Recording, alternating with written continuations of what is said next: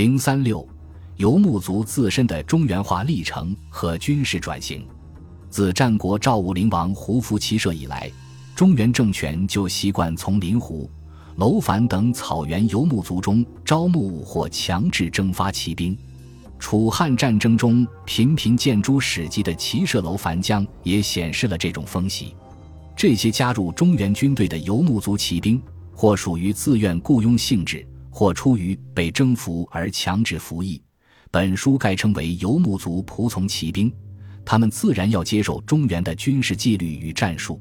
西汉之后，游牧族仆从骑兵也要同步接受正在完善之中的冲击战术。东汉初为刘秀立下汗马功劳的幽州突骑，《后汉书》中有多处记载，但只有极少处提到其中有乌桓骑兵，如建武三年、二十七年。吴汉指挥对苏建的战斗，吴汉麾下有乌桓突骑三千余人。当双方列阵完毕，汉公被贾拔戟领诸部将曰：“闻雷鼓声，皆大呼惧大进，后至者斩，遂鼓而进之。”汉军由此一举击溃苏建武装。可见，在吴汉的严令之下，这支乌桓骑兵采用了直接冲击的战术。东汉末的中原割据势力。普遍都使用乌桓、乌丸等游牧族仆从骑兵，和游牧族战士在中原学习冲击战术相比，游牧族自身的集权化、中原化历程要缓慢得多。东汉末的混战中，中原对边地控制力削弱，乌桓踏顿兼并了塞外诸部族，军事实力大为增强，对东北沿边诸郡形成威胁，边长老皆比之莫毒。从这个比喻来看，踏顿政权很大程度上是默读匈奴帝国的再现，其军事特点应当是以骑射为基础的袭掠战术和政权结构都与中原差距较大，所以当曹操的正规军对其发动突袭时，出其不意，一战而定之，几乎完全是卫青或去病触及匈奴经典战力的翻版。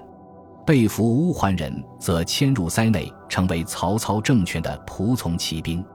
此后，乌桓作为一个部族，在为实现振兴，北方塞外的主导力量变为鲜卑人。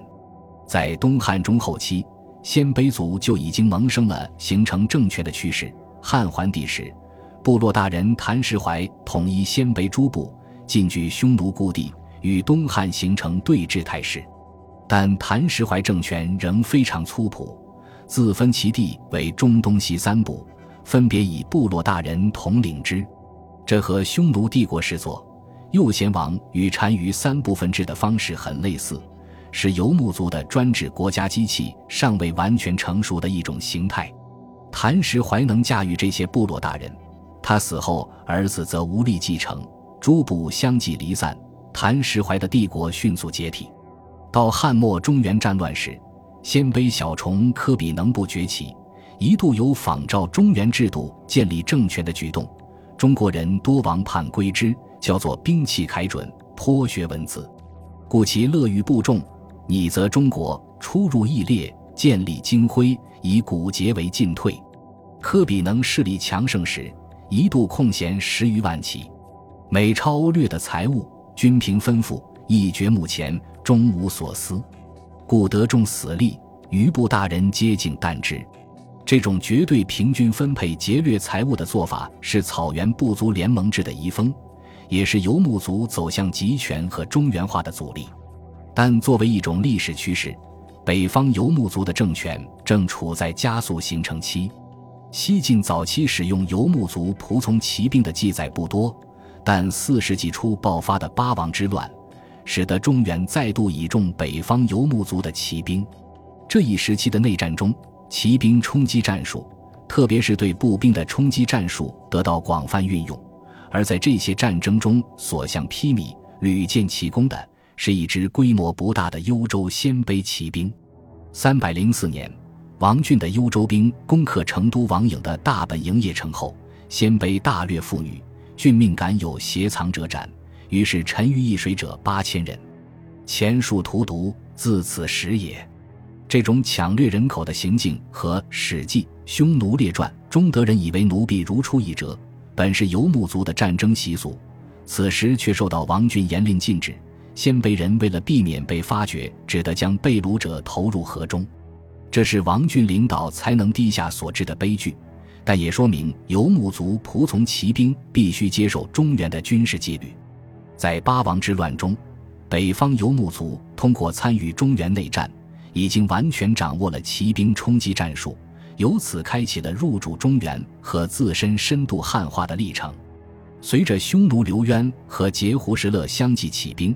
他们凭借骑兵连续击败西晋禁军和州郡武装，终于迫使晋朝迁拨江南。匈奴刘氏及石勒政权也完成了游牧族的中原化进程。他们摧毁中原军事体系的攻势中，骑兵始终是战斗力最强、使用最多的主力兵种。刘、石政权都是由迁居塞内的游牧族建立，这是和以往的谭石槐。踏顿塞外政权最大的不同，内迁生活给这些游牧族学习中原政治模式提供了机会。对于刘、石等十六国政权的中原化、汉化、封建化问题，周一两、唐长儒等史家已多有深入论述。本书只补充一点，就是石勒虽然出身社会底层，不像匈奴刘渊家族有融入西晋上层社会的机会，但石勒在河北地区起兵之初。是追随成都王颖的旧部公师藩、吉桑等作战，并被任命为前队督，必然受到了中原军队的组织和战术训练的影响。他原来一直用胡人名字，改名为汉名石勒，就是从公师藩麾下时开始的，很可能是为编制花名册方便之故。这可以作为其接受中原军事体系影响的一个旁证。十六国诸北方政权的中原化程度。已经使其能熟练运用骑兵冲击，这种战术至此也才完全发展成熟。如石虎时候召最精锐的骑兵号云腾黑硕，其五千人，其武器皆以七硕从事，故以黑硕为号。当石虎进攻河西张氏政权时，命黑硕龙乡三千人持击之，即用长硕骑兵展开集群冲击。石赵王朝崩溃后。冉民与慕容恪展开骑兵决战，民所乘赤马曰朱龙，日行千里，左仗双刃矛，右执钩戟，连续冲击燕军。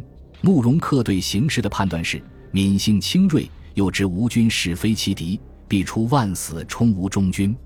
吴经贯甲后阵，以四其志。可见双方都是以骑兵互相进行肉搏冲击战，战况极为惨烈。十六国中后期的氐人服氏、羌人姚氏政权，在战术上也已经完全中原化。如在三百五十四年，前秦与桓温的北伐晋军作战时，皇子福生亲自策马冲击，对晋军造成重大伤亡。军见本章前面诸解。